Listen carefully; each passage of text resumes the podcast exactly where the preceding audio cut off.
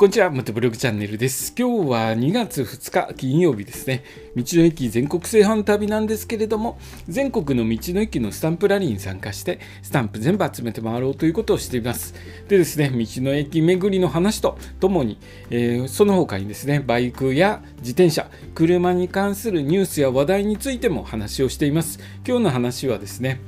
えー、合流する時のウインカー右に出す左に出すという話をしますね。一般的な交差点では右折したい時は右側左折したい時は左側にウインカーで合図を出しますけれども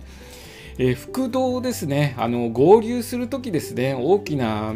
幹線道路に合流する場合どちらに出せばいいか迷う時ありますよね。僕もいろいろな地域走っていてそういう時があるんですけどもこれ右なのかな左なのかなって、えー、悩む時があるんですけれども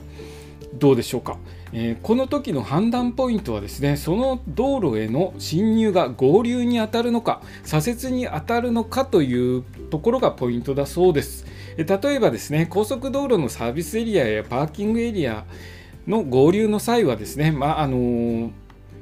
左左側から、えー、右側の方に合流する場合は、えー、左の方にウインカー出しますよね。まあ、これは合流ということで、えー、進行方向の方に、えウインカーを出すんですけれども一方で信号が設置されている交差点であれば道路が斜めに接続していても単純に道路の形状が斜め交差点の左折となることから合図は左側ですよね。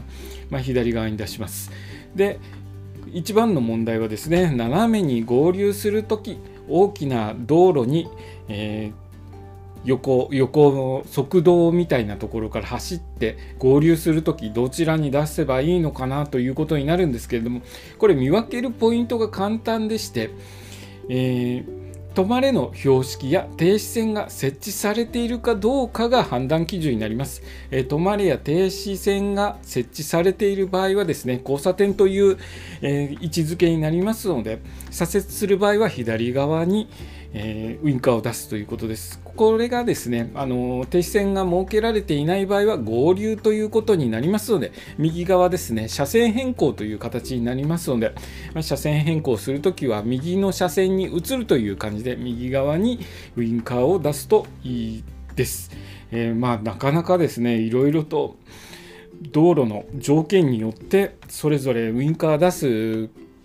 ところが変わってきますので、こういうところをしっかりと覚えておかないといざですねそういうところに行った時にあれどちらに出せばいいかなと迷ってしまうと後続車もですねちょっと慌てたりとかしますので、えそういう慌てる慌てさせたりとか自分自身も慌てることのないように、えこの点ちゃんと覚えていってですねいろいろな道の駅安全に回っていきたいと思います、え今日の放送はですね、え合流する時のウインカーどちらという話でした。今日の放送もお聴きいただきありがとうございました。それではまた明日。